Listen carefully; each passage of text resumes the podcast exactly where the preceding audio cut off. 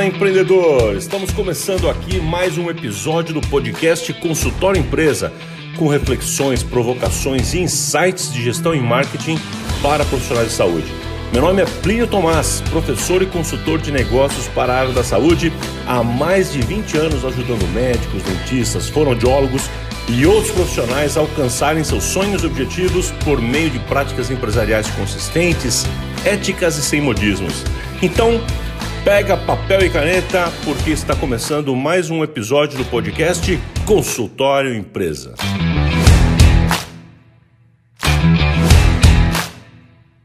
É isso aí, estamos iniciando então o episódio 101, o primeiro episódio da quarta temporada do podcast Consultório Empresa. Se você está procurando conteúdo de qualidade, achou o lugar certo, você está aqui mesmo. Se é sua primeira vez aqui no podcast Consultório Empresa, seja muito bem-vindo. Este é um lugar onde a gente discute coisas interessantes a respeito da gestão do consultório, da atividade clínica.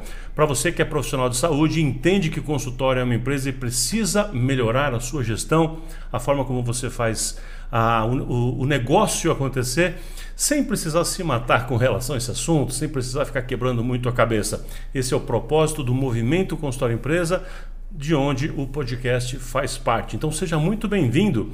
E hoje a gente começa aqui é, essa quarta temporada, no episódio 101, falando do Valtão. Né? Valtão, que Valtão? Nós vamos falar do, de alguém que se morasse aqui no Brasil ia chamar Valdinei. Nós vamos falar sobre Walter Elias Disney. Walt Disney, como é conhecido, nós vamos falar um pouquinho sobre a vida dele e extrair algumas coisas importantes a respeito daquilo que ele deixou como legado, muito mais do que falar dos seus parques, como muita gente fala. Eu vou fixar aqui mais é, algumas informações, algumas coisas com relação à sua vida, ok? Bom, ah, antes de eu, de eu começar a falar do assunto propriamente dito, eu queria te dar algumas dicas importantes de alguns livros que vale a pena você ler. Embora eu vou falar aqui mais da biografia do Walt Disney, eu quero mencionar para vocês alguns livros que vale a pena você ler, é, que falam geral sobre a filosofia de trabalho dele e da, da empresa Disney Corporation como um todo, tá? Os livros são esses aqui, ó. Então vamos lá. O jeito Disney de encantar os clientes este é um livro muito legal do Disney Institute que vale a pena, tem, tem insights muito bacanas aqui de como que eles pensam a, a forma de criar coisas novas. Né? Outro livro interessante do Ademir Stein é A Mágica do Sucesso. A Mágica do Sucesso é outro livro interessante. Como aplicar o estilo Disney aos seus negócios. Vale a pena ler também, é um livro que é facinho de ler e vale muito a pena. Outro livro que eu quero recomendar é chama Academia Disney de Doug Lip. Academia Disney. Cara, esse livro aqui é muito legal. Eu acho que é um dos livros que vai mais, mais talvez um pouco mais a fundo de alguns conceitos e princípios que a Disney utiliza até hoje, tá? E deixei aqui para o final, dentre esses quatro livros que eu quero sugerir, o que eu acho mais importante de você é, comprar, esse vale a pena comprar você ler, que é se Disney administrasse seu hospital, seu hospital, nove e meia coisas que você mudaria, de Fred Lee. Esse livro aqui é adaptado então já aos fundamentos Disney, né? muitos dos fundamentos que são conhecidos como fundamentos Disney, do, da forma de, de gestão da Disney Corporation, aplicado já para sistemas de saúde. Então é muito interessante, vale muito a pena, tá? Então, se Disney administrasse seu hospital, de Fred Lee. Beleza? Bom, dito isso, feitas as orientações aqui dos livros, eu quero contar um pouquinho então sobre o Valdinei. O Valdinei. o Valdinei é nascido, ele nasceu em 5 de dezembro de 1901 e é um cara que construiu uma carreira brilhante, né? Só que a vida dele foi muito difícil, então alguém que mudou várias vezes de cidade e o relacionamento com o seu pai era muito difícil. Particularmente, todas as biografias que eu já li dele contam que uh, o seu pai era muito duro e fazia com que ele e o irmão, uh, Roy, que depois é o irmão que veio a montar a Disney com ele, a empresa, é, que eles, eles, tinham que distribuir jornais. Então, um das, das, dos momentos da infância uh, do Walt Disney, ele teve que distribuir jornais. Conta-se que entre 600 a 800 jornais por dia eles precisavam distribuir. E ele ganhava o quê? Nada, né? Ganhava nada. Então o, o pai dele fazia ele, ele ter esse trabalho, porque era a distribuidora que o pai dele tinha, essa, essa era a atividade, e como os funcionários ali eram caros, para ele conseguir ganhar aquela concorrência, ele acabou fazendo isso. Então eram os filhos que praticamente faziam a, a distribuição dos jornais. E a, a, a, vida então toda ali do, do Al, principalmente pequeno, era muito, foi muito difícil nesse sentido aí. Né? Ele, aos 14 anos de idade, algumas biografias falam aos 10, outras falam aos 14, ou, ou parece que foi é, institutos diferentes nesse período. Ele fez alguns cursos de arte. É, Conta-se também que várias vezes ele, ele recebia bronca dos professores de outras matérias né, da, da escola normal porque ele ficava desenhando e, particularmente, desenhava muito animais, mas ele desenhava tudo. E então ele teve essa, essa vida, essa, essa infância tal muito complicada, mas sempre foi muito empreendedor, sempre foi teve a ideia, a iniciativa de revender coisas. Por exemplo, na adolescência ele fazia esses desenhos, fazia algumas gravuras e vendia para amigos e para vizinhos para conseguir algum dinheirinho para conseguir comprar pelo menos suas suas balas e seus doces e ter alguma alguma graninha ali para ele. Isso na, na digamos, na pré-adolescência. Né? Então ele tem várias iniciativas assim. Mas ele ainda é muito jovem, então, é, por volta dos 18 anos de idade, ou coisa assim, ele abre então um primeiro estúdio, né? chama algumas pessoas, abre um primeiro estúdio. Esse estúdio era praticamente um, um banheiro grande, onde ele alugou esse espaço para conseguir fazer esse trabalho, esses, esses desenhos. E ali ele começou a se desenvolver. Mas eu não vou entrar em muitos detalhes. O fato é que a carreira do Disney, os estúdios dele, os empreendimentos deles, eh, ele teve muitas dificuldades por muito tempo. Esse primeiro estúdio, ele teve problemas sérios, teve puxação de tapete e teve problemas e veio a falir. Ele faliu, ele quebrou. Passado algum tempo, ele montou novamente, teve uma outra tentativa, foi bem sucedido um tempo depois, ele, adivinha, quebrou de novo. Então, Disney teve alguns problemas bastante sérios nesse sentido. Né?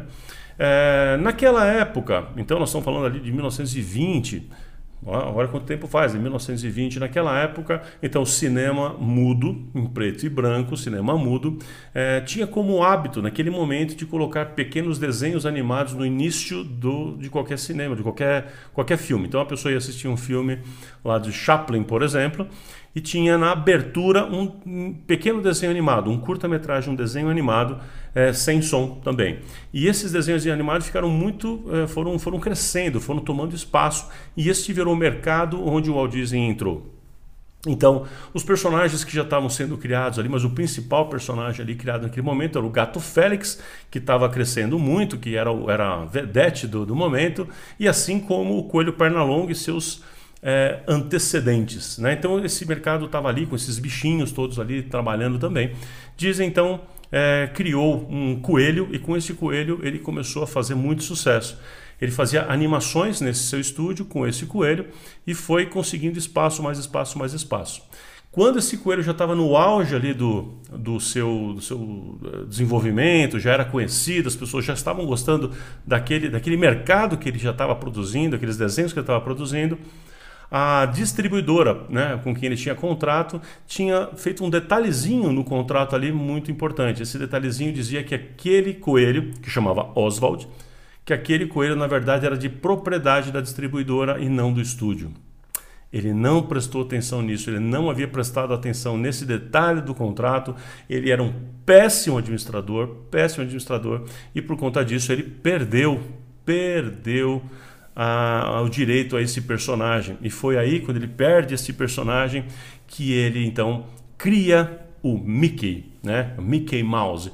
E por conta disso, por conta dessa, dessa necessidade dele criar um novo personagem, depois de ter perdido um personagem importante para ele, é que ele dá esse salto. Ele foi obrigado né, o mercado e as circunstâncias o empurraram a ele ter que ser disruptivo e ter que partir para uma nova ação, já que ele havia perdido tudo, perdido a empresa e perdido os direitos do seu principal personagem, que era o Coelho Oswald. E aí ele cria então Mickey Mouse, que só por curiosidade, não sei se você sabe, mas o nome que ele teria dado ao Mickey Mouse, na verdade, era Mortimer, é, um ratinho chamado Mortimer, e conta-se que a sua esposa disse: Não, de jeito nenhum, Mortimer é um nome muito ruim.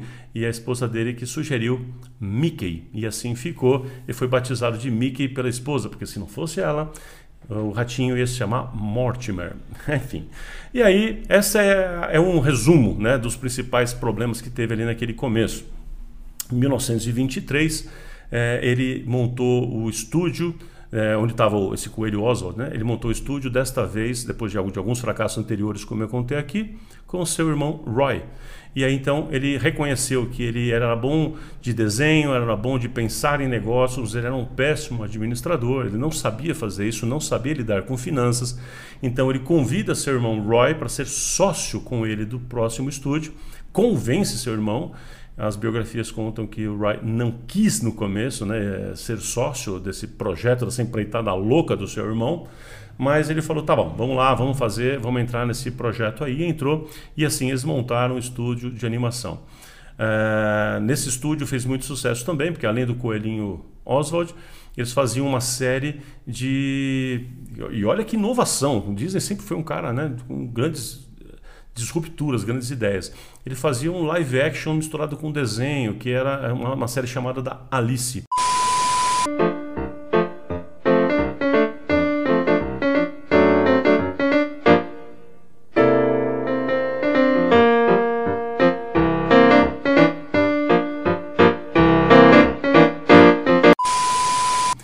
Então era uma menina, um desenho, era um filme, e esse, essa menina no filme, nesses microfilminhos, interagia com o desenho animado. Então era o desenho animado interagindo com o filme. Um negócio muito interessante e ele foi o precursor dessas técnicas ousadíssimas para aquela ocasião. Nós estamos falando de 1925 aproximadamente.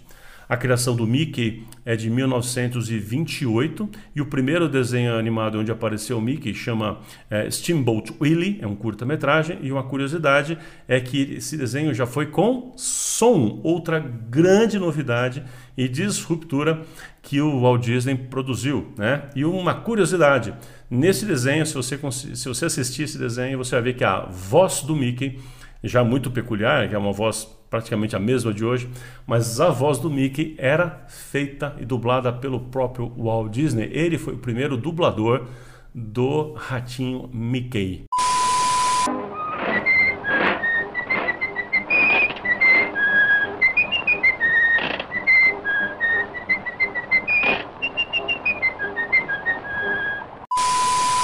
Então isso é muito legal. É um cara muito louco, né? cheio das ideias, resolveu inovar de novo. Então ele sempre inovava, sempre inovava, sempre inovava. Ele queria mais, tinha sonhos grandiosos. Em 1937 ele lançou o primeiro longa-metragem em desenho animado da história da humanidade, que é o Branca de Neve e os Sete Anões. Esse Branca de Neve e os Sete Anões demorou três anos para ser produzido e gastou alguns milhares de dólares, que para a época era assim, um dinheiro absurdo, absurdo, absurdo. Tudo que ele tinha, ele hipotecou tudo, tudo, tudo, tudo para fazer esse, esse projeto que não tinha como dar errado. As biografias do Disney contam que ele que na verdade ele diz o seguinte: a gente já viu que desenho animado, curtinho, consegue ser engraçadinho, consegue fazer as pessoas rirem. Mas será que um desenho animado tem o poder de emocionar as pessoas, de fazer as pessoas chorarem, de emocionar com a história? E é isso que ele queria fazer acontecer. Ele queria com que uma história pudesse se emocionar. E aí ele escolheu a história da Branca de Neve, tem, isso tem um pouco a ver com, com, um dos filmes da sua infância, que ele assistiu na sua infância e que o marcou muito. Mas ele escolheu então a Branca de Neve, passou três anos recrutando tudo quanto é desenhista que existia ali, até quem não era desenhista, falou, treinou a pessoa para poder fazer. Lembra que naquela época um desenho animado era feito com 24 desenhos por segundo. 24 desenhos com micro variações neles, nesse desenho por segundo, fotografado, colocado em projeção, se transforma num, num desenho com movimento que você nem percebe a, a, a, sutileza das fotos se mexendo. Né? 24 desenhos por segundo. Né?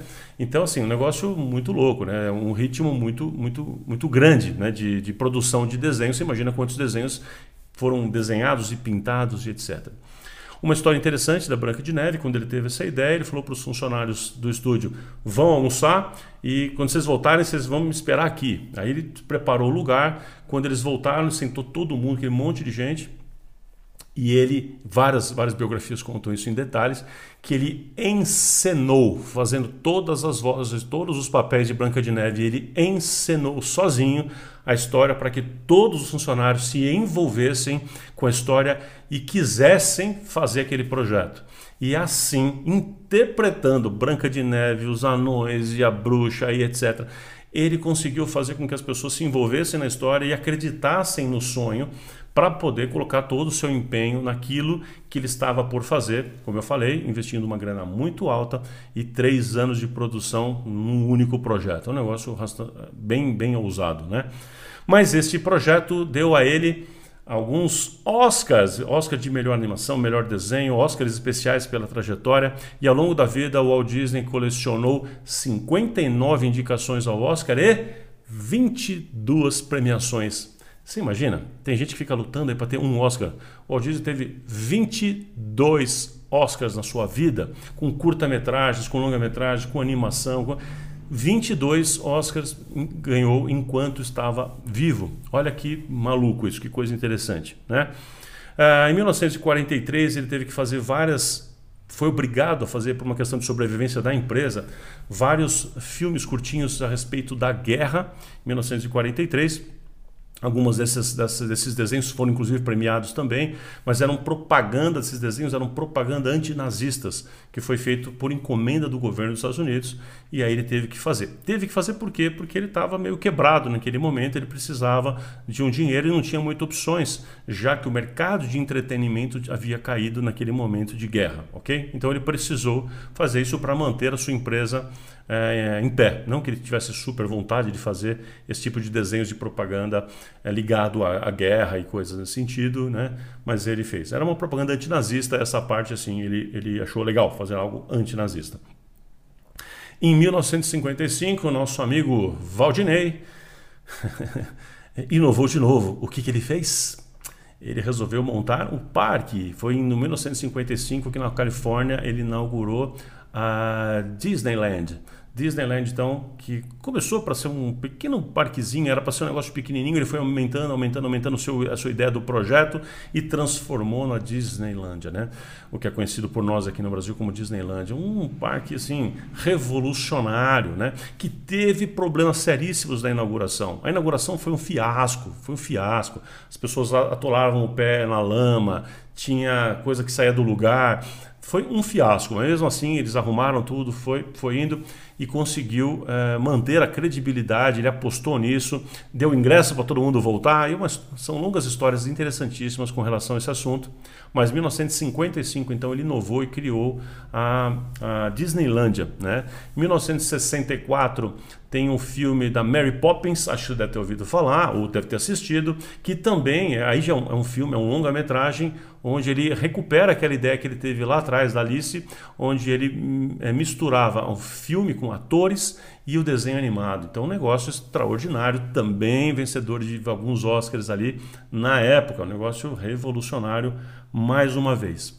E em 1966 faleceu ele fumava bastante, ele e aí quando descobriu um câncer, quando ele descobriu que tinha um câncer, é, em questão de meses, me parece que seis meses, ele veio a falecer e infelizmente deixou essa, essa grande perda. Mas nesse tempo todo que ele ficou ali, principalmente esse finalzinho, ele, ele trabalhou muito nos seus projetos futuros e deixou totalmente idealizado o que hoje nós conhecemos como Disney World, né? Walt Disney World, que é um mundo que ele criou. Ele criou nesse mundo o Magic Kingdom, que é mais ou menos uma cópia da Disneylândia, junto com o Epcot Center e junto com Animal Kingdom e vários outros projetos, tudo num grande espaço. Então, a empresa que deu continuidade depois né, do seu falecimento, a empresa que continuou, ela então comprou, a propriedade já tinha sido comprada por ele. É, eles compraram então a propriedade grande ali em Orlando por um preço ridículo, né, eles foram comprando, né, tem uma história interessante disso, compraram por preço muito barato e hoje então eles dominam né, metade de Orlando ali, é propriedade da Walt Disney Corporation, então isso é muito interessante também. Né? Uh, Em 1995 lançaram a, a, empresa lançou o Toy Story em 3D, né? Então foi um desenho que também revolucionou.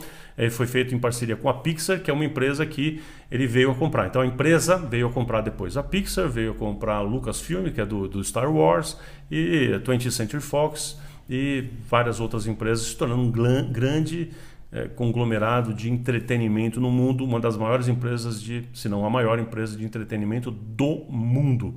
Então isso foi com muito esforço do nosso amigo Walt Disney, né? Então que sempre adorou cinema, sempre gostou de todas essas coisas e teve todo este esforço, essas, essas dificuldades. Pois bem, dito isso, contado toda essa história, eu extraí Aí é uma coisa minha. Eu fiquei pensando muito nisso. Aliás, eu sempre, sempre fui fã de desenho, sempre fui fã de animação. Quando eu era pequeno, eu desenhava. Quando eu era pequeno, eu estudava como é que era fazer animação. Eu tentava fazer já algumas coisas de fazer os, os 24 desenhos por segundo. Sempre gostei desse assunto. Um grande fã do Disney, sempre fui. É, já fiz cursos diversos a respeito disso, dele, da, da sua vida e da, da sua filosofia. Mas hoje eu quero falar, como eu falei no começo aqui, muito mais da vida e da biografia da pessoa dele, o que, que a gente pode extrair de tudo aquilo que ele é, viveu, e desse resumo que eu fiz aqui para vocês da história dele. Eu elenquei aqui 10 pontos fundamentais para isso e eu quero chamar a sua atenção para a prática, para a sua aplicação no seu consultório, na sua vida clínica e para a prática desses 10 pontos. Quais são esses 10 pontos? Primeiro dele, perseverar nós aprendemos muito com, com o Walt Disney a, a ideia da perseverança. Ele era uma pessoa obstinada que tinha um sonho que queria fazer, então ele cai uma vez, ele levanta e cai de novo, ele levanta e cai de novo, ele levanta, se afundou várias vezes, ficou em dívidas várias vezes, teve problemas seríssimos várias vezes, mas perseguia o sonho ele não era teimoso, ele era perseverante. O teimoso é aquele que insiste em fazer da mesma forma. Ele cada vez fazia de forma diferente. Portanto, ele é um perseverante clássico. Ele não repetia os erros. Ele tinha novos erros. Ele aprendia e nunca mais repetia aqueles erros.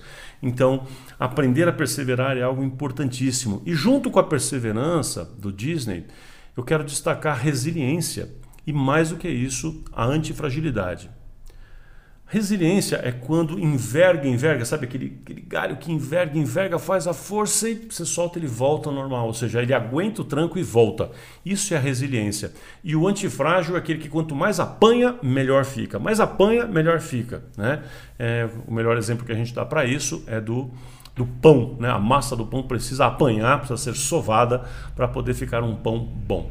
Mas enfim, esta ideia da antifragilidade, que é um, é um assunto, um termo cunhado pelo, pelo Nassim Taleb, eu já falei dele aqui em outros episódios, mas é interessante que uh, Disney tinha essas características. Quanto mais ele sofria suas derrotas, suas supostas derrotas, mais energia o cara tinha para fazer melhor. Ele dava um salto à frente, queria fazer melhor, e ele criava algo novo e criava, criava algo melhor. Ele não só era resiliente, ou seja, não só ele voltava ao prumo depois de sacudir a poeira, ele voltava melhor, voltava melhor. Então, a cada derrota dele, ele voltou melhor. E ele conta isso em suas biografias e algumas entrevistas, o quanto ele aprendia com cada um desses tombos importantíssimos e enormes que ele tomou na vida. E você, já tomou muito tombo? Desistiu? Chorou? Machucou? Continuou ou não continuou? Então, Disney era uma pessoa perseverante e continuava. Outra coisa importante que a gente pode tirar daqui é a capacidade de sonhar grande. Sonhar grande, sonhar alto, sonhar longe, desde o começo ele sonhava grande e foi sonhando cada vez mais e mais e mais. E não só sonhar grande, como sonhar junto.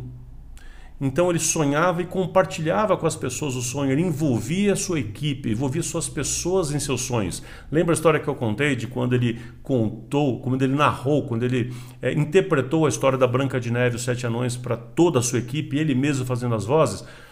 É provável que eles tenham rido, é provável que alguns tenham zombado, é provável, é possível que alguns tenham falado que ele era louco. Quando, quando essa história vazou, muitos falaram que ele era louco, porque ele estava gastando três anos ao longo do tempo, muito dinheiro e muito tempo com um projeto que muita gente achava que ia ser tolice, porque ninguém ia querer assistir um longa-metragem em desenho animado.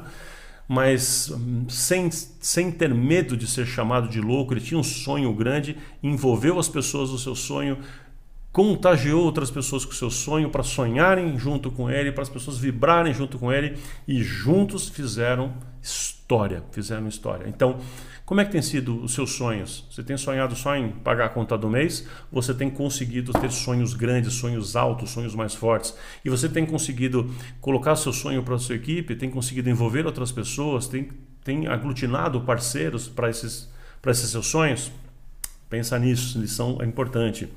Que, aliás, vem agora junto com o terceiro item que eu quero te sugerir aqui, pelo menos na minha, na minha na forma como eu interpretei aqui, que uma coisa importante que ele tem é, que eu aprendo com ele, é, se aliar a pessoas que te complementam. Né? Eu devo me aliar a pessoas que vão me complementar. Então, ele passou nas primeiras etapas, ele, ele, se aliava a pessoas que eram desenhistas como ele. Depois ele percebeu que, na verdade, quem ele precisava como sócio, quem ele precisava ter como parceiro, eram pessoas que tinham habilidades que ele não tinha. Né? Então, ele, por isso que ele chamou o irmão para ser que era um, um, grande administrador, que entendia de finanças, que entendia dessa, dessas coisas que ele não entendia e que ele estava errando muito por isso. Então ele delegou isso para alguém que poderia cuidar disso. Então ele fez um acordo com o irmão: você cuida da administração da empresa inteira, fica na sua mão e deixa que a parte criativa é minha e você nisso você não se mete. E eles se, se complementavam de tal maneira que a empresa andou a partir dali, tá certo? Então, cara, é, se aliar a pessoas que te complementam, não pessoas iguais, mas pessoas que te complementam, que vão ajudar, que um mais um viram três, sabe? A gente, a gente pode somar. A quarta, quarta dica, quarta, quarta lição que eu aprendo com, com o Walt Disney é que a gente precisa inovar sempre. A criatividade não se esgota, a capacidade criativa não, não se esgota, ela não é um modelinho que tem uma quantidade, quando acabou, acabou, e agora? Não tenho mais, idades, não tenho mais ideias nunca mais para a vida? Não. Não tenha medo de ter novas ideias, não tenha medo de expor ideias, não tenha medo de esgotar, né? de ah, eu vou fazer muita ideia, daqui a pouco fico sem. Não, isso não existe. Então as ideias elas vão aparecendo, pega a ideia, trabalha a ideia, modifica ela, aperfeiçoa, é, não, tenha, não tenha medo de apresentar essa ideia para outras pessoas que vão consertar a sua ideia também, que vão melhorar a sua ideia, vão aperfeiçoar a sua ideia. Você é dono da ideia original e ela pode ser modificada por outras pessoas, como várias foram. O exemplo, é, é, a formação do, do, ratinho lá, teve um amigo que ajudou ele na formação do desenho do ratinho, teve a sua esposa que modificou o nome e por aí vai. Então ele foi criando, mas aberto a outras pessoas. Então crie o tempo inteiro, inove. O que, que precisa fazer de diferente? O que, que você precisa fazer de novo para encantar o seu mercado, para encantar e impactar o seu paciente, o seu público-alvo, para ser diferente, para ser único? O que, que você precisa e pode fazer? Lição número 5 que eu tiro da, da vida do Walt Disney é a necessidade de profissionalizar. É, o amadorismo é quando a gente faz aquela coisa com vontade, com amor, por isso tem esse nome, né? Mas só por amor, mas sem profissionalismo, significa que a gente não não não está dando tudo, não não entrega para profissionais fazerem atividades profissionais. Por exemplo, ele não entregou a profissionais os contratos, ele mesmo foi improvisando os contratos, foi assinando qualquer coisa. Se ele tivesse chamado bons advogados, se tivesse chamado bons contadores desde o começo, ele não teria tido os problemas que teve, não teria tido o problema que teve quando tomaram dele o coelho Oswald, né? Então é, profissionaliza.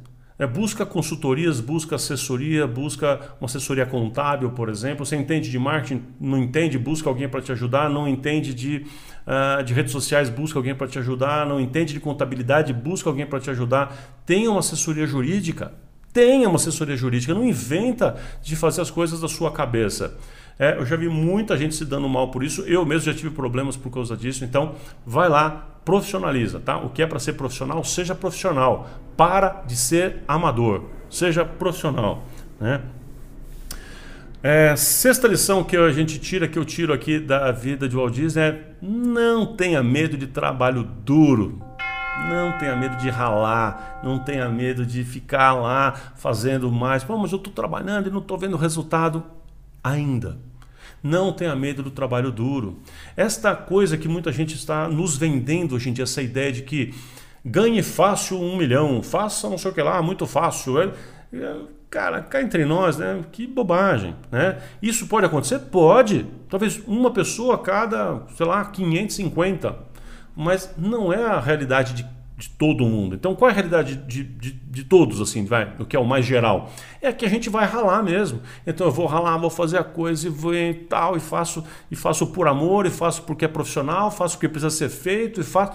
Mas eu vou, eu vou trabalhando cada, cada passo e fazendo o que precisa ser feito, tá? Então, é fazer o que precisa ser feito, tá certo?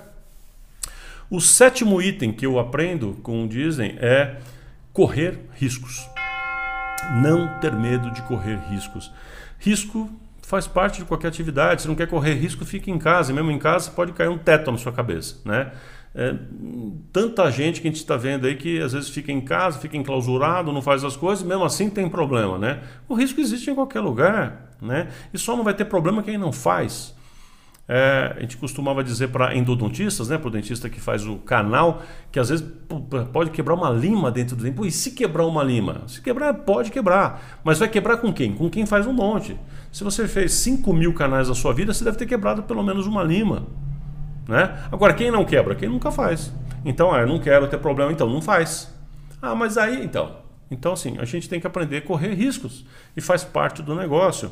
Claro que você vai fazer tudo o que pode, que deve fazer para não ter problemas, mas riscos acontecem e fazem parte do negócio, fazem parte da brincadeira. Né? Ah, outra coisa importante também, outra lição, é ignore os pessimistas. Durante várias vezes na sua vida vai ter um monte de gente que vai ficar te falando: não, não faz, isso aqui é bobagem, para com isso, não, desiste, está gastando muito dinheiro, tá, isso aqui, né? Para de. Enfim, muita gente vai te colocar para baixo. Então, a dica que o Disney fala muitas vezes é: para de ouvir pessimista, para de ouvir pessimista, né? Para de ouvir corvo, para de ter gente vampiresco do seu lado, assim, né? Se tem muita gente assim ao, teu, ao seu redor, sai de perto, Fala assim, cara, me deixa, para de me colocar para baixo. Sabe, sai de perto daquelas pessoas que falam que você não consegue, que você não pode, que você não é capaz. Sai de perto, porque você é capaz. Tá certo? Depois essas pessoas vão falar: Ó, oh, teve sorte. Sorte nada, teve trabalho duro, teve ralação, você foi lá e fez. Tá certo? Então, lição que eu aprendo e acho que você pode aprender com, com, com Disney também é essa, tá bom? É sai dos pessimistas, sai de perto dos pessimistas, não ouça os pessimistas. Ah, nona lição que eu tiro, e essa lição, cara, é muito interessante. Muitas vezes, o que eu já vi, para te contar qual é, essa, qual é essa, essa lição. Muitas vezes eu já vi que uma empresa, uma clínica, já vi muitas, gente, muitas, estou falando sério, é, não está melhor do que está, não que esteja ruim, não está melhor do que está por causa do seu sucesso. É estranho isso? Então, a lição que eu aprendo é não se paralise pelo seu próprio sucesso, pelo menos por um. Então o que significa isso? Às vezes você fez uma coisa que foi deu super certo. Aquela uma coisa deu certo, o que, que você faz? O que, que é muito comum eu ver? A pessoa se tranca naquela uma coisa e não sai mais ali de jeito nenhum. Ela fica travada naquele mundo, ela fica travada naquela experiência, fica travada naquele sucesso. É como se fosse o cantor de uma música só. Ele trava no sucesso e não consegue fazer mais, porque ele fala assim: ah, não, para que eu vou fazer mais uma música e correr o risco de ser ruim se eu já tenho um sucesso? Então ele vira um cara de um sucesso só e a gente já sabe o que acontece Passa algum tempo, ninguém mais lembra, ninguém mais sabe quem é a pessoa. Lembra talvez daquela música e só quem é a pessoa, não sei, ninguém contrata, ninguém mais quer saber. E Disney é aquele cara que Cara, ele tava, tinha acabado de lançar o Branca de Neve, um sucesso. Ele ganhou o Oscar, foi aplaudido, estava ganhando dinheiro. E ele falou: então agora, não, agora nada. Agora já partiu para o próximo projeto e tacou o barco. E foi fundo. Não tem essa de esse sucesso. Não, qual é o próximo? Não tem essa não. Fez o parque, então agora parou. Não, fez o parque. Mal estava inaugurado, estava desenhando o que ia ser depois o mundo todo que ele estava desenhando lá. Que ia ter Epcot, que ia ter animais, que ia ter. Ele já estava imaginando aquele parque para o futuro. Já estava imaginando parques aquáticos ali junto. Então, nem comemora um sucesso, já está pensando no. Está comemorando, está feliz, está usufruindo daquilo, mas já está pensando no próximo, tá bom? Então, não deixa o sucesso te paralisar. Presta atenção nisso, hein? não deixe o sucesso te paralisar. E o décimo e último item que eu quero eh, listar para hoje, eu acho que dá para tirar muito mais é, só da vida do Disney, não estou falando, falando, como eu falei, da, da companhia, né? E dos preceitos, estou falando só da vida dele. O, o décimo item que eu quero extrair para hoje, para a gente finalizar isso aqui, é cuide de cada detalhe. Por quê? Porque cada detalhe conta. Então, o cuidado que ele tinha com cada detalhe, a perfeição, várias vezes. Teve etapas do filme da Branca de Neve, por exemplo, que ele, quando ele viu como estava, ele mandou refazer tudo. Ele achou que não estava legal aquele formato, aquele desenho, aquela cena não estava bem ou bem desenhada, ou a história não estava boa, arrumaram, faz tudo de novo, você imagina? O cara já está lá gastando uma grana que já não tinha, já estava estourado o prazo e ele ainda olhava e falava: Isso aqui não tá bom, vamos refazer toda essa cena aqui, esses 15 minutos de desenho, tudo de novo. Será que você teria coragem? Detalhes, cada detalhe importa. Por quê? Porque ele queria o melhor, ele queria encantar, ele queria fazer as pessoas se emocionarem, ele tinha um objetivo, ele tinha um sonho, ele sabia o que ele precisava para aquilo, ele sabia que aquele, que aquele momentinho ali ruim poderia estragar toda a sua narrativa, então ele cuidou de cada detalhe. Gente, é isso. Olha, são 10 dicas importantes aqui que eu extraí, né? 10 lições que eu. Dicas não, são lições que eu extraio para a minha vida e eu estou compartilhando hoje com vocês aqui, esperando que, é, numa, numa, numa tentativa de que você também se inspire, pelo menos por algumas dessas lições.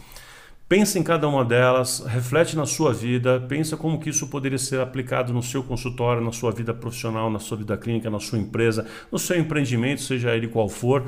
É, aplica tudo isso, faz a diferença. Tá? Esta é a ideia, o sentido do movimento consultório empresa, é o, é o objetivo deste deste podcast, que é fazer você pensar empresarialmente, você ter novos insights que vêm de lugares da onde você talvez não imagina. Então nós vamos extrair agora da vida do Walt Disney alguns insights que eu tenho expectativa de que sejam importantes e impactantes para você, para que façam a diferença. Eu vou ficar muito feliz e muito honrado se eu souber que daqui a algum tempo um sucesso extraordinário que eu estou vendo acontecer pelo, por aí foi você que teve, você foi uma iniciativa sua e que ela aconteceu, uh, o gatilho, a faísca aconteceu com uma ideia que a gente teve aqui no podcast. Quem sabe neste episódio vou ficar então muito feliz. Me conta se for assim. Me conta o que você está achando, curte, comenta, compartilha, você já sabe essas coisas todas, mas entre em contato comigo, fala o que você está achando, dá sugestões, sugestões para entrevistas, sugestões para assuntos, para temas, para novas biografias, quem sabe, para coisas que a gente pode trabalhar aqui. Entre em contato comigo pelo, pelo WhatsApp 11 998465433 diretamente comigo esse ou pelo nosso Telegram, no grupo do Telegram Consultório Empresa, entra lá também, que lá é a comunidade das pessoas que ouvem e é, aqui o podcast e que tem vontade de, de saber cada vez mais esse mundo empreendedor sem precisar virar blogueirinho, como costumo dizer. Tá certo? Então, espero que você tenha gostado, que seja extremamente útil para você. Seja bem-vindo então à quarta temporada do podcast Consultório Empresa e a gente se vê então na semana que vem. Forte abraço, até mais.